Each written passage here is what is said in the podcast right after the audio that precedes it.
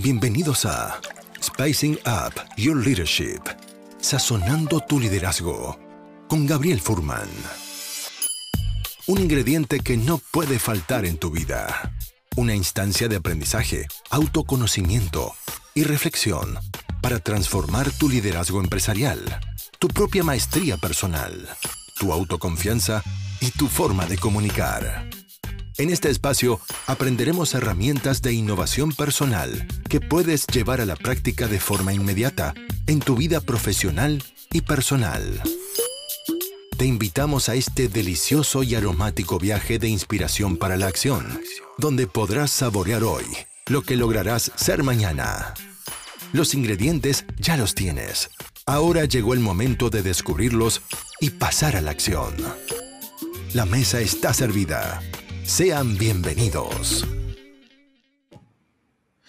Bienvenidos a um, un nuevo episodio de Spicing Up Your Leadership, sazonando tu liderazgo.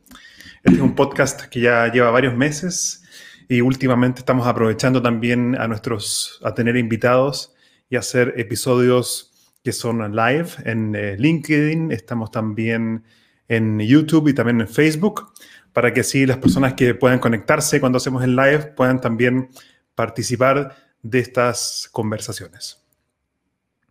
En el episodio de hoy tengo invitado a una persona que, con la cual estoy construyendo una relación hace, hace poco en realidad y creo que trae un tema que es fundamental para el desarrollo del liderazgo, el desarrollo de la comunicación efectiva dentro de organizaciones y que es el concepto de storytelling. Y mientras la gente va llegando, para aquellos que puedan eh, conectarse durante esta conversación, los invito a participar activamente dejando sus comentarios. Esto lo pueden hacer obviamente en LinkedIn, o sea, cual sea la plataforma en la cual nos estén escuchando y viendo.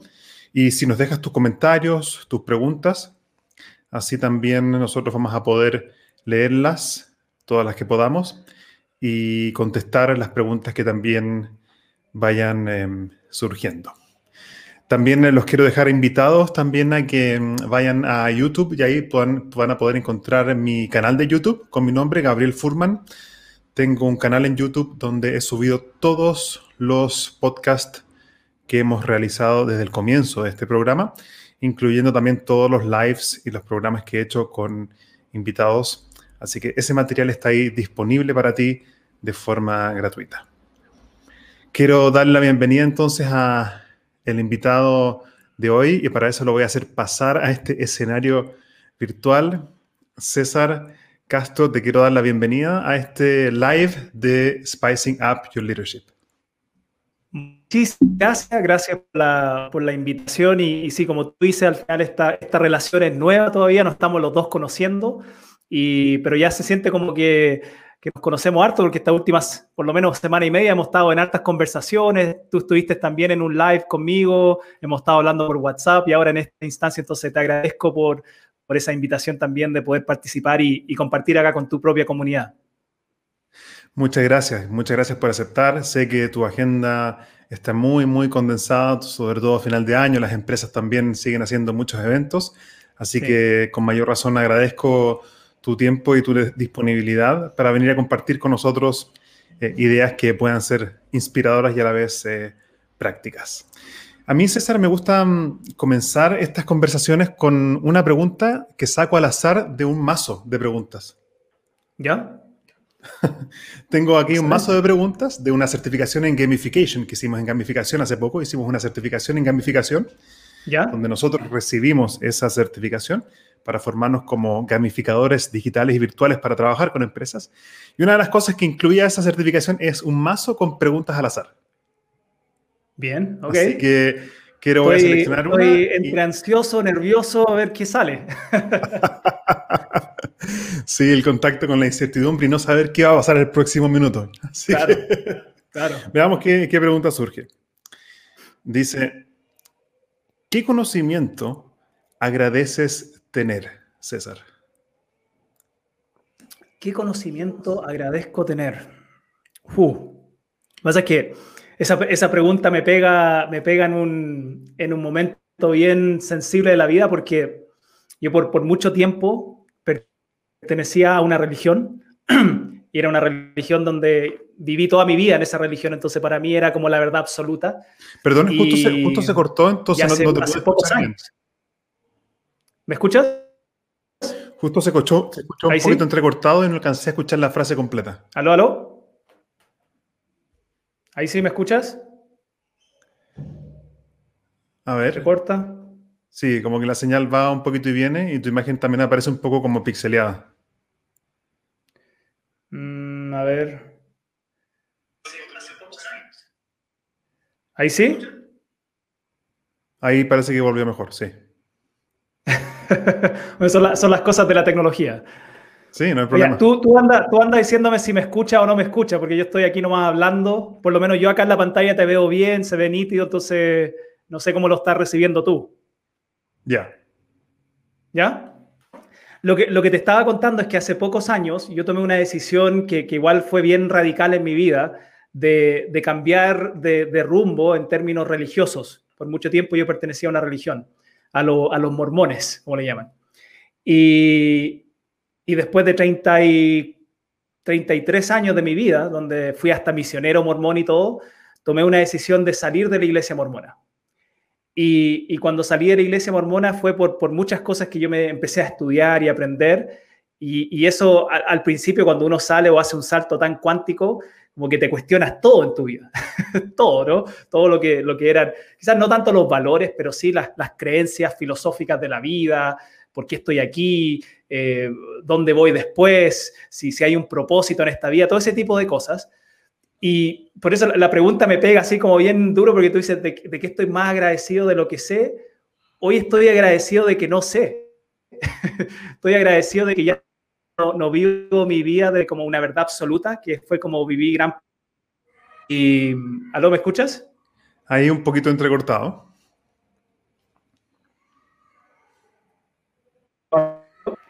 ¿Sabes qué? Voy a, voy a hacer algo bien rápido. Voy a, voy a ver si cambiando computador para, para agarrar mejor la conexión.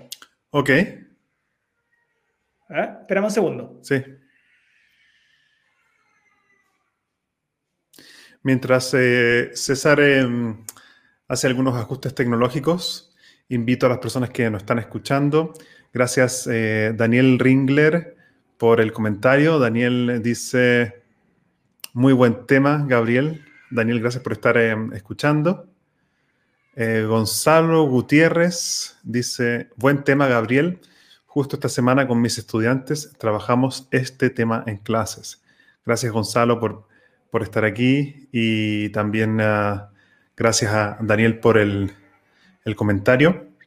Y yo en realidad quería contarles que, bueno, el tema que vamos a conversar hoy día con César, él es experto en temas de storytelling, pero especialmente storytelling estratégico, o sea, cómo usar el poder de una historia para ser un mejor líder, para cautivar, para movilizar a tus personas en una, en una dirección que sea auténticamente productiva y beneficiosa para todos.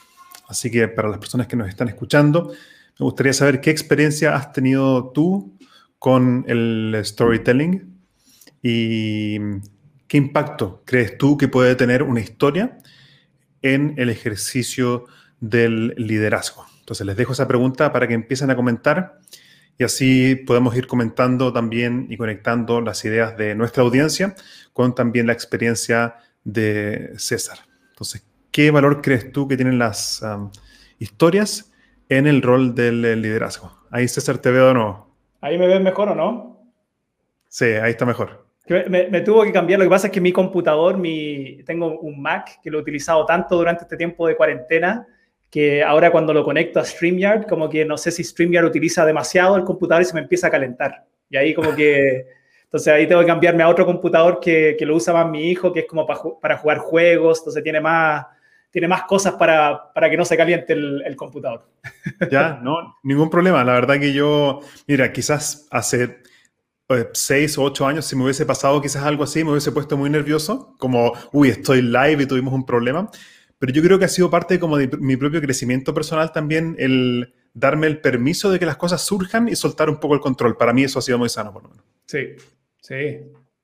Y más, más con estas cosas de la tecnología donde realmente uno no controla nada. Si al final uno puede estar todo con el entusiasmo y, y el wifi se te corta o el computador se, se, se, calienta y chao, ahí no hay nada más que hacer. Sí.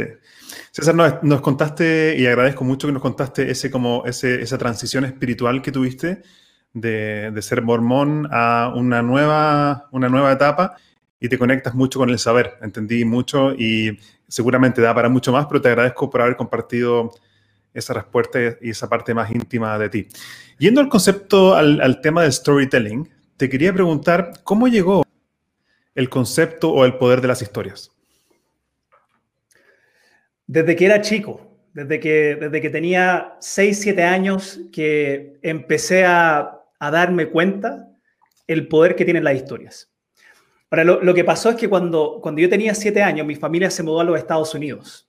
Nos mudamos por, por temas médicos. Mi hermano, mi hermano menor, él nació con hidrocefalia y, y, acá en Chile no le daban mucha esperanza de vida, entonces mi papá tomó una decisión bien drástica de, de mudar a su familia completa a otro país, pero principalmente para ver si le podíamos dar una mejor, una mejor probabilidad o esperanza de vida a mi hermano. Y, y cuando llegué a los Estados Unidos, como cualquier niño de 6, 7 años, no sabía el idioma, no, no, no sabía nada de, inglés. Piensa que, que, mi familia era del sur de Chile, era de un pueblito chiquitito, entonces no tenía, tenía cero inglés, cero, no sabía ni contar hasta tres en inglés.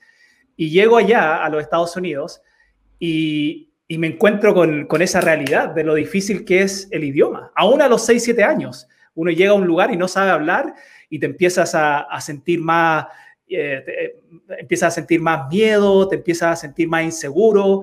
Entonces, mi primer semestre en el colegio, aun cuando tenía clases especiales para ayudarme con el inglés, yo me sentía súper inseguro.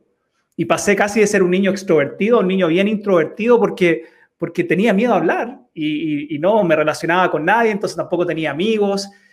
Y, recuerdo que después de como seis meses allá, que quizás ya, ya entendía un poco, pero todavía me sentía tan inseguro, llegué un día temprano a, mi clase y estaba solamente la profesora. Y cuando llego, entro a la clase, me voy a sentar a mi, a mi escritorio, la profesora se acerca a mí.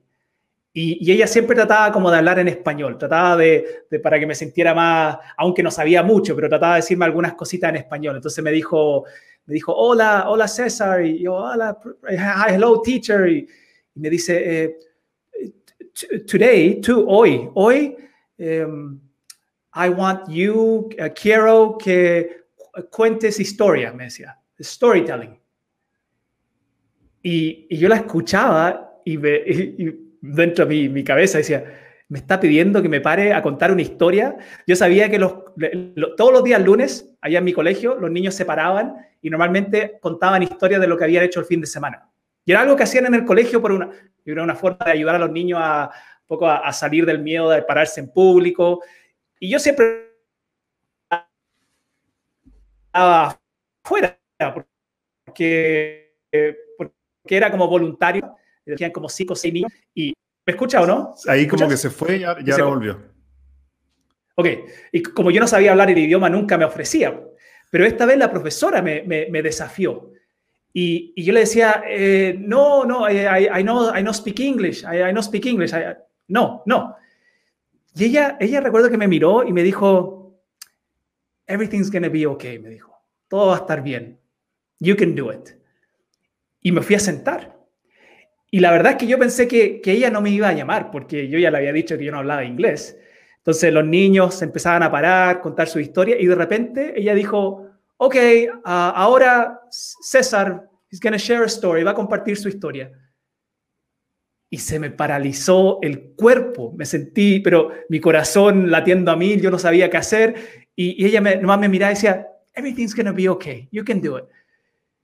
Y, y quizás en ese momento fue más la creencia que, que, yo vi en ella de que yo podía, que, que me hizo pararme al frente de mi, de mi clase, que éramos como 30 niños.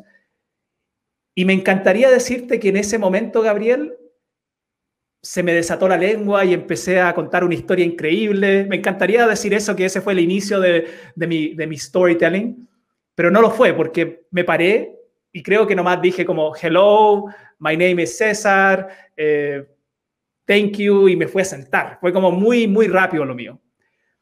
Y cuando me fui a sentar y me sentía tan nervioso todavía, como toda la adrenalina de haberme parado al frente de mi clase, no saber si lo había hecho bien, que son como los típicos miedos que tenemos cuando nos paramos frente a la gente, lo hice bien, no lo hice bien. Y recuerdo que me senté y empiezo a mirar a todos mis compañeros así con ese nerviosismo de qué, qué pasó, qué me van a decir. Y todos mis compañeros me estaban haciendo así. Sí. Que esto es como, good job, bien hecho. Y, y, ese gesto tan chiquitito, ¿no? De good job, bien hecho, y que todos mis compañeros estuvieran mirándome con una sonrisa, haciéndome good job, bien hecho, eso fue un antes y un después para mí.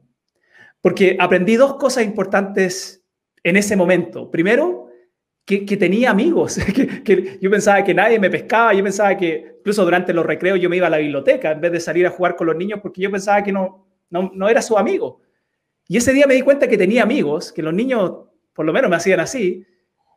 Y ese día también me di cuenta del poder que tiene el pararme al frente de alguien y, simplemente decir lo que, lo que tengo que decir. En ese momento no tenía que decir mucho porque no, ni sabía muy, muy bien el idioma, pero fue tan, fue tan rica esa sensación de lo que ocurrió después, porque después de eso los niños se empezaban a acercar a mí, a mí me empezó a encantar, entonces todos los lunes me paraba, todos los lunes después me paraba y trataba de contar alguna historia, a tal grado de que ya los dos, tres años, cuando me empecé a manejar mejor con el idioma, me, me encantaba tanto que empecé a competir en el colegio. Hacíamos competencias de storytelling.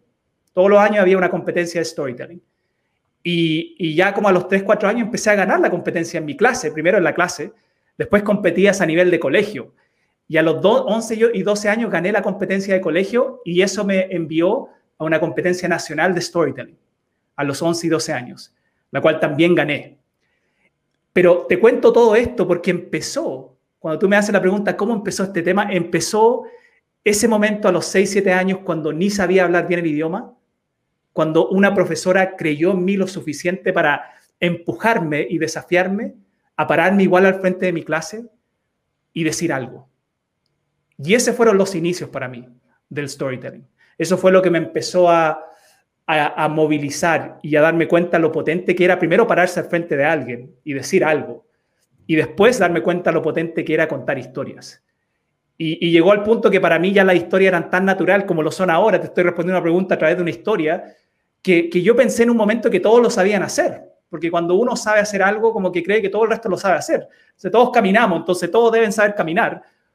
Pero cuando ya tenía, ya tenía como 30 años como adulto y decidí emprender, y, mi, mi, consultora, cuando la empecé hace seis años atrás, mi foco también era solamente temas de liderazgo.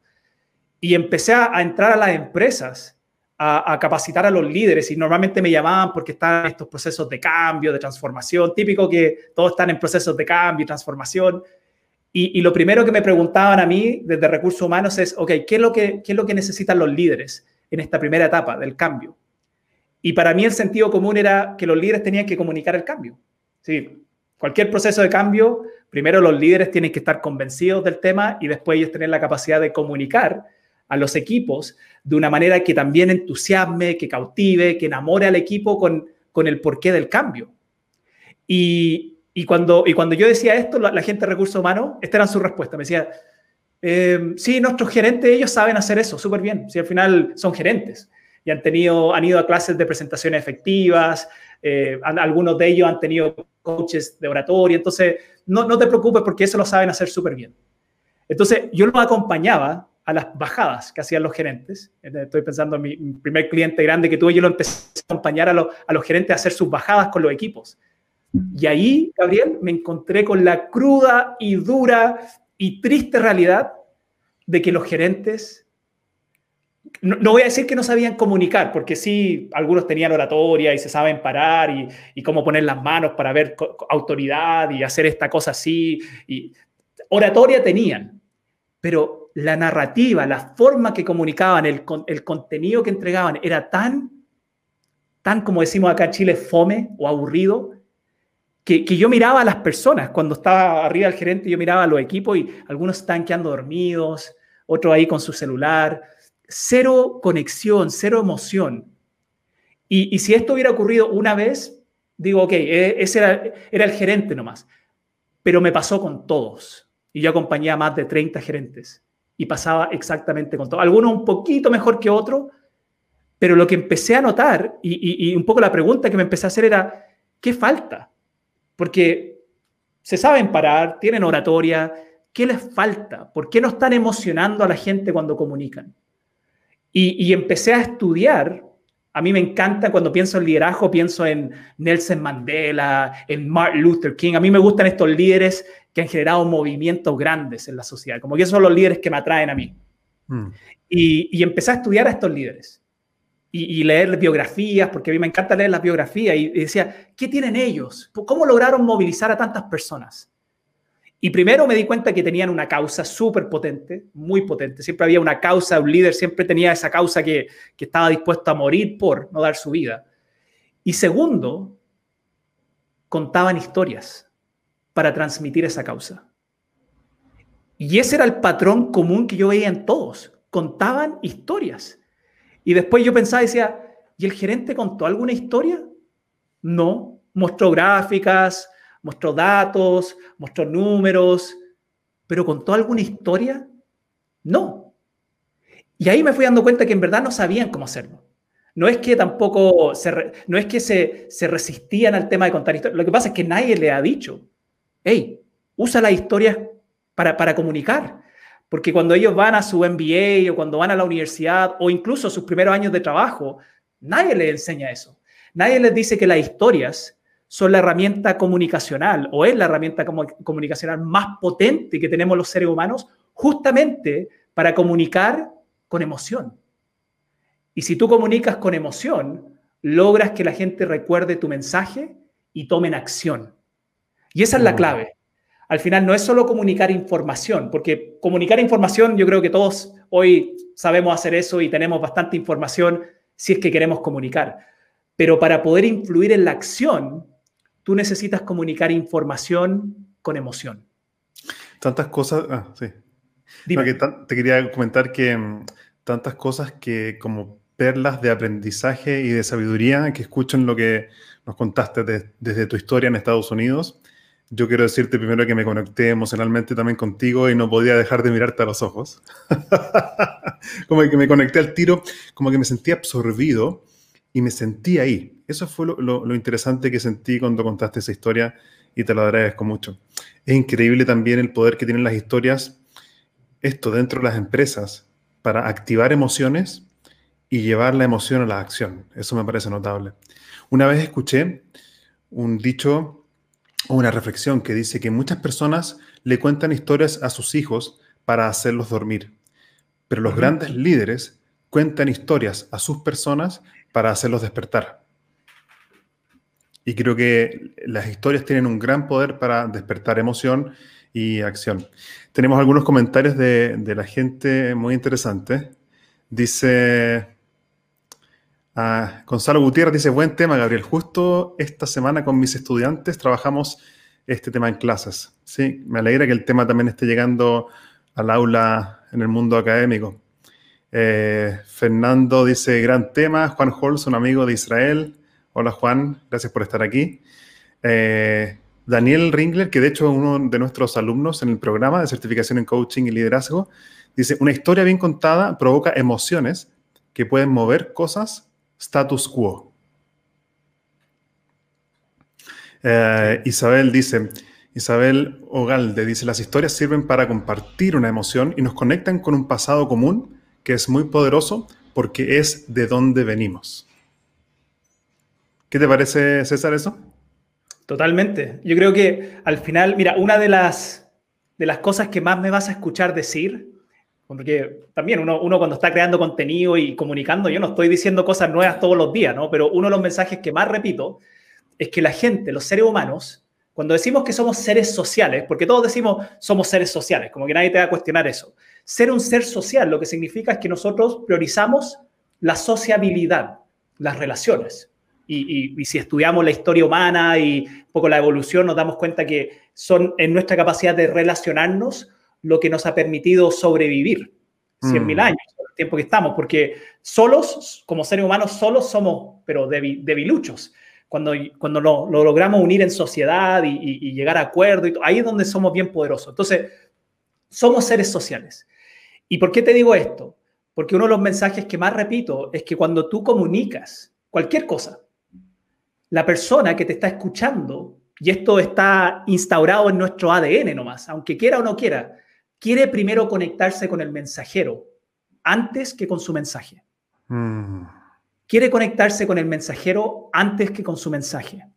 Entonces, muchas veces lo que hacemos, incluso desde un rol de líder o si somos eh, comerciales, nos preocupamos más del mensaje, nos preocupamos más de, del producto que estoy vendiendo, del servicio que tengo, de la estrategia que quiero comunicar. Y no estoy diciendo que esas cosas no, no importen, pero los seres humanos primero tomamos decisiones si te voy a creer o no en base a la persona. Primero nos tienen que conocer, tienen que, tenemos que caerles bien y tienen que confiar en nosotros para que después sea más fácil que ellos compren nuestro mensaje. Y las historias, las historias son justamente aquí la, frase que alguien había escrito anteriormente de cómo nos conecta con nuestros pasados. Las historias justamente logran eso. Lo que pasó con, contigo, yo, yo sé que tú fuiste a los Estados Unidos también porque me contaste la vez pasada que hablamos un poco. Entonces yo sabía que esa historia conecta contigo porque probablemente te pasó algo, quizás no a la misma edad, pero algo similar, de llegar a un país desconocido. Y cualquier persona, cualquier persona que en algún momento ha tenido que llegar a un lugar donde hay que aprender un idioma nuevo, una cultura nueva, se va a conectar con esa historia que te conté porque se van a empezar a ver ellos también reflejados en la historia que estoy contando. Se van a conectar con sus propias experiencias. Entonces, ocurre algo bien interesante. En un momento ya no estoy contando mi historia, estoy contando tu historia a través de la mía. Y ahí se mm. genera la conexión. Eso está notable como la conexión a través de una, de una, historia y donde el receptor de la historia o el, sí, la persona que está escuchando, puede conectarse contigo porque se siente identificado, identificado con tu historia. Muy potente, me, parece genial. Dice mm, Gonzalo Gutiérrez, dice, creo que la historia que quiera contar un líder tiene que estar en coherencia con sus acciones.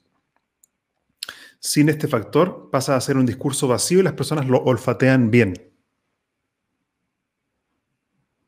Incluso, mira, yo cuando trabajo con los gerentes, porque, yo hoy trabajo mucho con, gerentes justamente enseñándoles storytelling estratégico como una, habilidad y como una herramienta de liderazgo, porque es una herramienta comunicacional y 70 o 80% de lo que hace un líder en, en, una organización es comunicar. Entonces yo siempre les digo, mira, si el 70, 80% de tu trabajo es comunicar, ¿ok? Comunicar, y no lo sabes hacer bien, entonces el 70, 80% de tu trabajo no lo estás haciendo bien.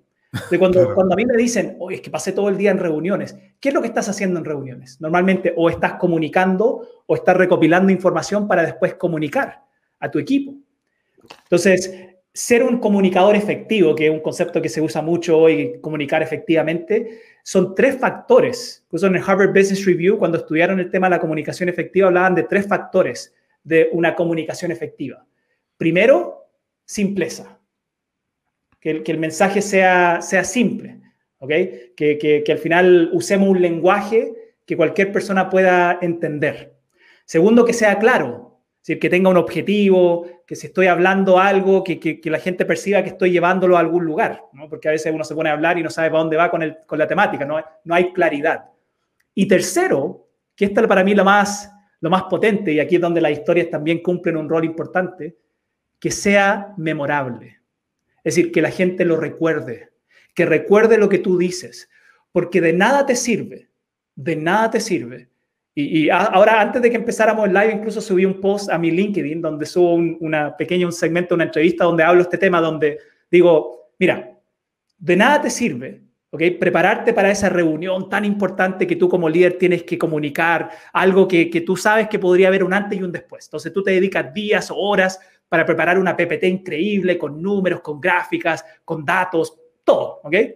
Y, y tienes la, la, convicción de que la gente lo va a digerir bien y de que después de esta reunión van a, van a haber cambio en sus acciones y eso nos va a impactar en los resultados. Decía, ok, si te ha pasado algo así, de nada te sirve hacer todo eso y que después a los dos, tres días, primero, la gente no haya cambiado su comportamiento y segundo, y peor aún, que la gente ni recuerde lo que tú dijiste.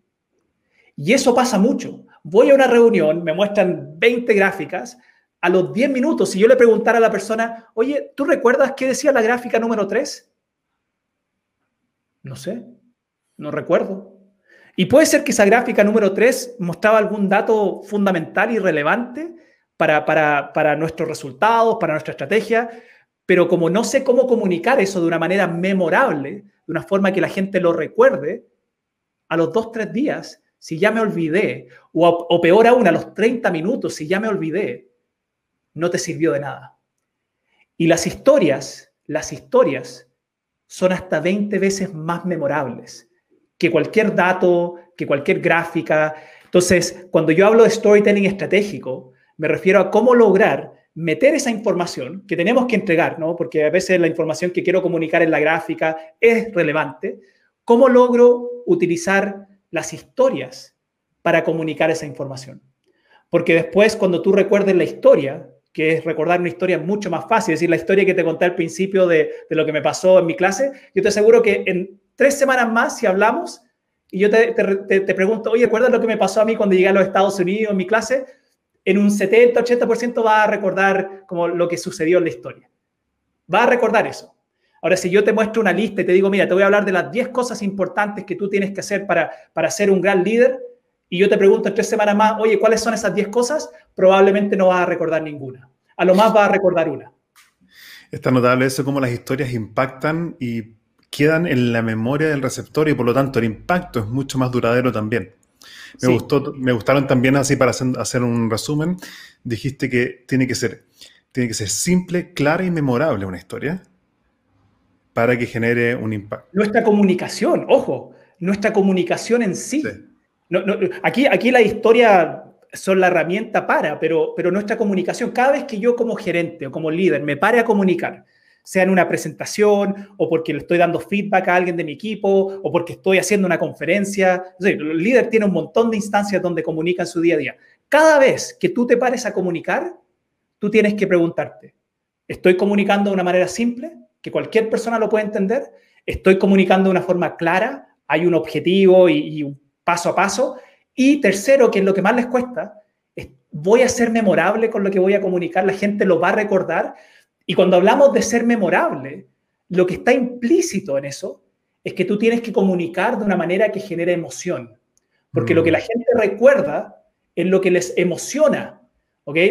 Tu cerebro está programado para eso, para solamente recordar información cuando viene con alto impacto emocional.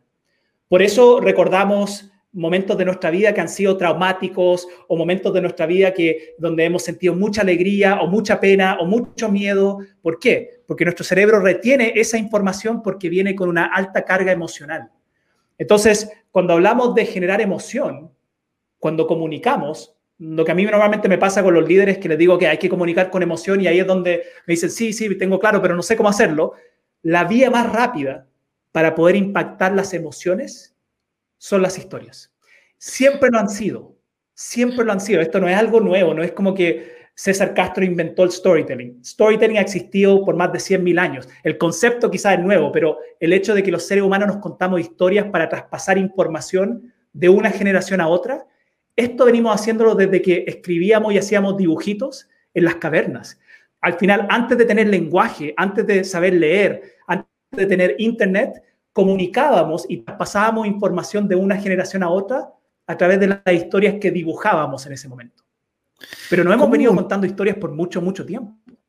Está notable, me encantan las historias y también, César, yo desde que empezó la pandemia me he transformado en un storyteller para mis hijos y todos los fines en la noche hacemos una, una comida familiar y les cuento historias y te quiero decir cómo se abren sus ojos así. Y además que yo le pongo también un poquito de efectos especiales, entonces uso la voz, uso el cuerpo, etc. Eh, te quería preguntar algo orientado a líderes que quieren efectivamente como empezar a tener más historias disponibles. ¿De dónde un líder saca historias?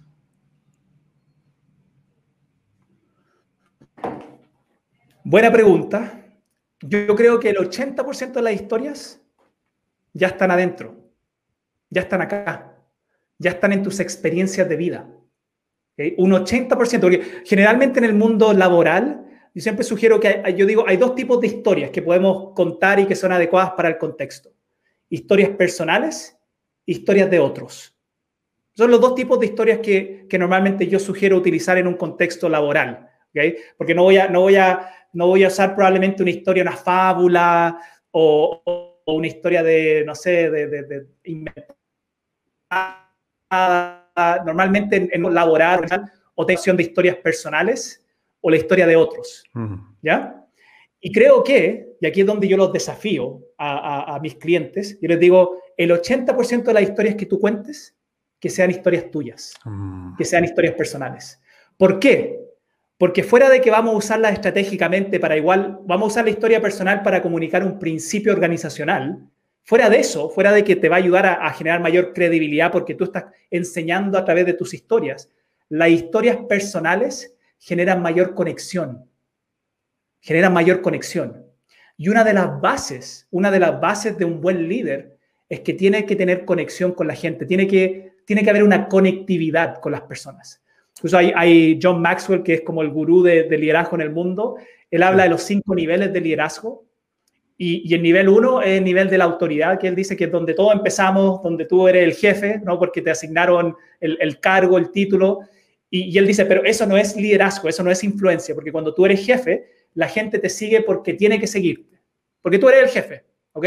Llegaste a ese cargo porque, porque eras bueno, porque tuviste pituto, no sé, pero, pero tú ahora eres el jefe, pero no por ser jefe eres un líder, porque la gente todavía no te sigue porque quiere seguirte, solo te siguen porque tienen que seguirte. El nivel 2 es el nivel de la conectividad, donde él dice lo primero que debería enfocarse un líder después que ya es jefe es generar conexión con las personas. Es decir, que la gente sienta que tú los valoras, que tú quieres ayudar y que tú confías en ellos. Y, esa, esa, esa, conexión, esa, esa, conectividad se genera con, con, tus acciones, pero también se genera a medida que tú vas contando tus propias historias, porque te va humanizando a ti, te va haciendo frente a ellos ver, ver más, hey, mi jefe no es, no es un robot. ¿no? Muchas veces la gente cree que el gerente es intocable. Y, y ojo, el gerente tampoco ayuda mucho en eso porque han sido mal entrenados y mal enseñados a creer que tú tienes que siempre mantener la distancia con las personas y tienes que ser serio, porque si no la gente te va a agarrar el brazo y el codo. Y entonces, entonces, hay un montón de creencias que son totalmente falsas, porque si yo quiero influir en las personas, que el liderazgo tiene que ver con eso, influencia, que es lograr que la gente te quiera seguir, la base para que la gente te quiera seguir es que tú tienes que caerle bien a la gente. Esa es la base para que la gente te siga. La gente tiene que conocerte, tiene que, tiene que, tú tienes que caerle bien y tiene que confiar en ti. Y eso ocurre no siendo parco, no siendo distante, ocurre todo lo contrario, abriéndonos y contando nuestras historias, vulnerándonos a veces a través de las historias que nos contamos. Entonces, al final las historias personales para mí son las que generan mayor conexión, que es la base que cualquier líder necesita para desde ahí poder empezar a influir y lograr que la gente te quiera seguir. A mí me encantan las historias, César, y conecto mucho con, con lo que dices. Y, ¿sabes? Una de las cosas que me pasan a mí, quizás también otros líderes o empresarios les podría ocurrir, es que, ok, yo quiero conectar realmente con mi gente, estoy, estoy, quiero transitar eso de, de ser el jefe y quizás hacer un líder más desde la conexión para movilizar también desde las emociones y lograr resultados extraordinarios. ¿Dónde se encuentran esas historias? Porque son, son cosas que ocurren como diariamente en mi día a día, en mi relación con mis hijos, con, con mi pareja o mi señora. ¿Cómo yo puedo tener esas historias disponibles y accesibles? ¿Cómo puedo acceder a ese material? Bueno, hay, hay, yo normalmente, por ejemplo, cuando la gente se une a, mi, a la academia que yo tengo, yo lo hago pasar por todo ese proceso, porque, porque igual para, para ser un buen storyteller, para poder convertirte en un buen contador de historias, tienes que empezar primero teniendo hartas historias. Y, hay que formar el hábito de eso, hay que formar el hábito de, empezar a buscar historias en tu vida para, para que después vayas rescatándolas fácilmente. Entonces, el primer, quizás la primera creencia que tienes que empezar a instalar en tu cabeza, yo hablo de la, del mindset, la mentalidad que tiene que tener un buen storyteller es de curiosidad. Entonces tú tienes que empezar a ver tu vida y todo lo que ocurre a tu alrededor de manera curiosa, como un niño, que todo pregunta por qué, por qué le pasa esto, por qué las cosas se mueven así, cuando tú eres curioso, empiezas a levantar experiencias en tu vida. Yo incluso normalmente les sugiero varias como preguntas que se pueden hacer para, para por lo menos guiarte en ese proceso de curiosidad para empezar a indagar o buscar.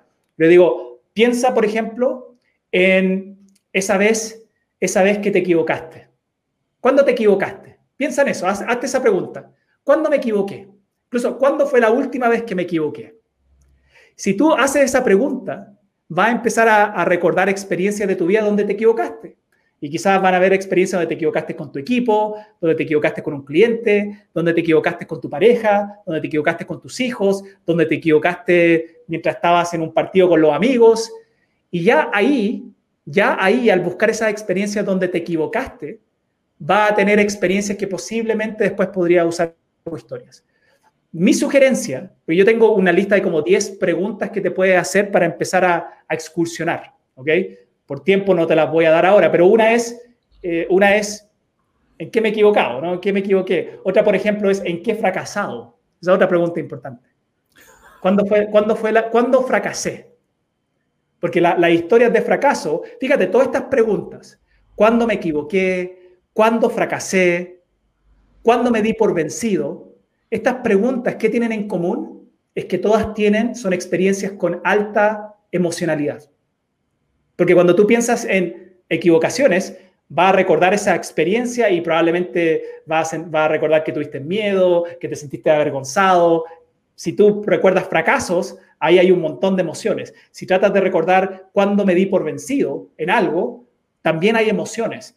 Entonces, cada vez que tú recuerdas experiencias en tu vida que tienen alta emocionalidad, y cuando digo emoción no tiene que ser todo malo, a veces son emociones positivas también, alegría, felicidad, etcétera, esas son, yo les llamo materia prima, mm. porque cualquier experiencia o situación que tiene alta carga emocional puede potencialmente transformarse en una historia estratégica.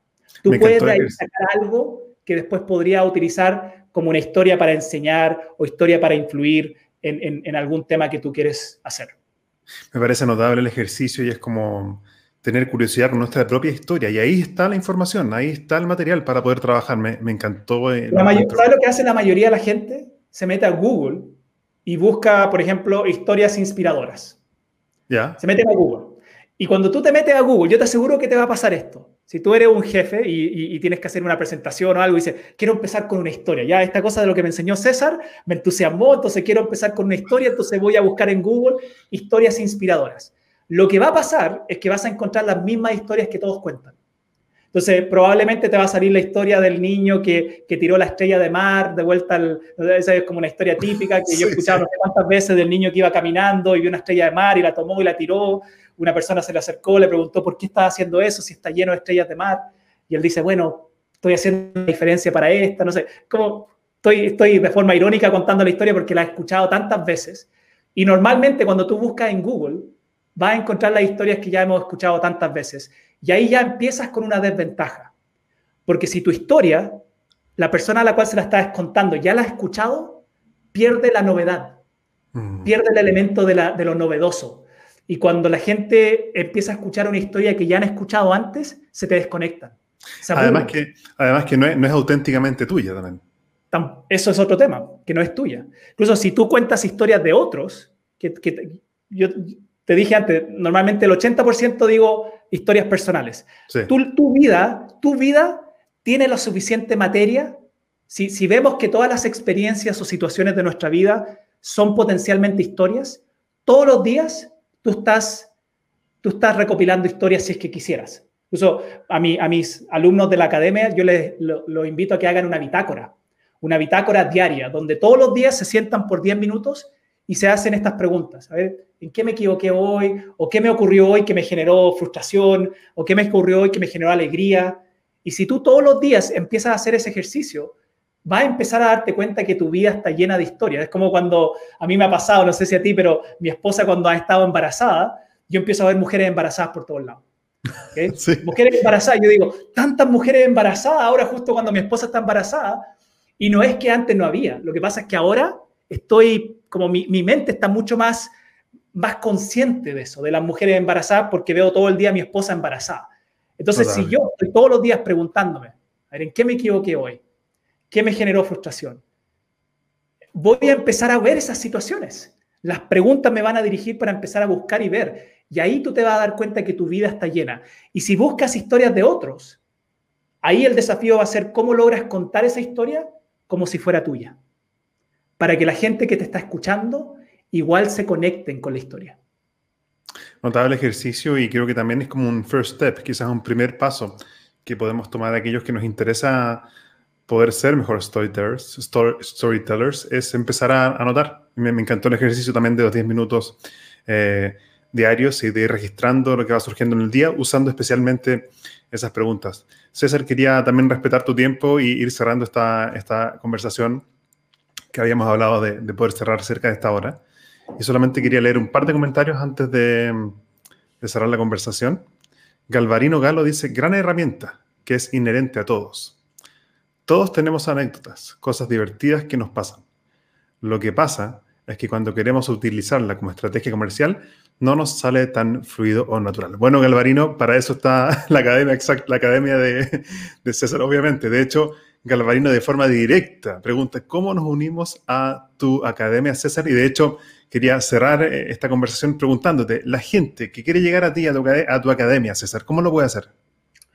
La, la, forma de, ir a la academia tienen que ir a, a mi página web, que es www.cesarcastrov.com, ¿okay?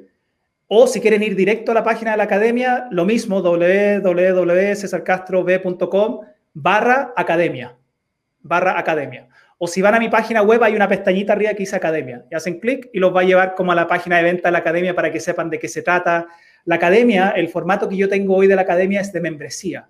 Entonces la gente paga una cuota mensual, que pagan mensualmente como cuando uno va al gimnasio, y tiene acceso mensualmente a todos los contenidos. Yo hago una clase en vivo todos los meses, hacemos una sesión de práctica todos los meses, eh, todos los programas y los cursos que voy subiendo los subo a la academia, entonces si alguien quiere tener acceso a ellos, tienen que unirse a la, academia para poder hacerlo. Ahora estoy armando un programa de maestría, de Mastery and Storytelling Estratégico, que es un programa que ya si tú dices, quiero, quiero hacer la, la, el programa de Mastery, son como 6, 7, 8 meses pero tú estás pagando una cuota mensual que es de 24 dólares, tampoco es una cosa fuera de este mundo, y puedes salir de la academia certificado con, un nivel de mastery en storytelling estratégico, que ya el nivel de mastery es cuando aprendes todo esto, ¿no? del cómo, cómo encontrar historias, cómo elegir historias, cómo, cómo contarlas y también cómo utilizarlas en distintas situaciones cómo utilizarlas para vender, cómo utilizarlas en una reunión con tu equipo, cómo utilizarlas para hacer presentaciones memorables. Ahí ya después, a medida que vamos avanzando, tú vas también aprendiendo cómo utilizarla en esas situaciones. Entonces, la gente invitada a, ir a la academia, que para mí hoy es como lo, el, lo único que tengo para, para, para todo, porque mi, mi, mi, tiempo se divide entre la academia y lo que yo hago en empresas. Entonces, cuando alguien me dice, quiero, quiero tomar un curso tuyo o quiero capacitarme contigo, siempre la academia es la mejor vía porque ahí es donde vas a tener todo el contenido para capacitarte y yo por lo menos estoy también dos veces al mes en vivo con los miembros de la academia, enseñando, compartiendo, respondiendo preguntas, dándote feedback, para acompañarte en tu proceso, acompañarte en este camino para que te puedas convertir en un gran contador de historias, pero más que solo eso, es para que al final puedas ser una persona de influencia, porque para mí el storytelling es la herramienta más potente para poder influir. César, muchas gracias. Eh, Ilia González, también nos dice muchas gracias, ella de la, de la, Red de Recursos Humanos de Chile. Así que gracias, Ilia, por escuchar esta conversación. No voy a poner a el, el, eh, no voy a alcanzar a, no vamos a alcanzar a leer a Fernando Durán completo porque mandó un párrafo completo que me parece muy interesante, como que cuenta una historia y todo. Eh, y ¿Ya? creo que eso va a quedar también registrado en los comentarios de LinkedIn, si no me equivoco, al, al live, ¿cierto? Sí, si lo subió por LinkedIn, si todo después queda ahí grabado en LinkedIn. Ya, está bueno, Fernando. Entonces, bien, quizás no, no, no voy a alcanzar a leer toda la historia que contaste. Eh, si, si, tu comentario efectivamente está en LinkedIn, entonces eventualmente César puede ir también a esos comentarios y también darte feedback. Y te agradezco también, Fernando, por poner eh, una, historia casi completa, aparentemente, en los comentarios. César, te quiero agradecer por um, ser tan generoso con compartir tus conocimientos conmigo. Para mí es un lujo poder, imagínate, tener estos lives con gente que para mí tiene un contenido valioso y poder aprender. Y te agradezco por tu tiempo y también por dedicarte con la pasión que lo haces a, a desarrollar el storytelling estratégico. Muchas gracias. Un gusto, un gusto. Gracias nuevamente por la, por la invitación. Y bueno, ahí los esperamos con brazos abiertos a todos los que se quieran unir a la academia para que puedan empezar este, esta aventura y este camino. Me encantó, César. Muchas gracias y quizás pronto me tendrás a mí por ahí también. Excelente, excelente. César, muchas gracias y que tengas una muy buena tarde. Cuídense mucho. Chao. Chao, chao. Hasta aquí llegamos por hoy con otro capítulo de Spicing Up Your Leadership, sazonando tu liderazgo con Gabriel Furman. Encuentra más material sobre este y otros temas en nuestras redes sociales en LinkedIn y Facebook como Gabriel Furman. Nos reencontramos en nuestro próximo capítulo para descubrir más herramientas de innovación personal que te servirán en tu vida profesional y personal. Esta cocina siempre está abierta para ti y para todos aquellos que quieran compartir su inspiración para la acción. Hasta la próxima.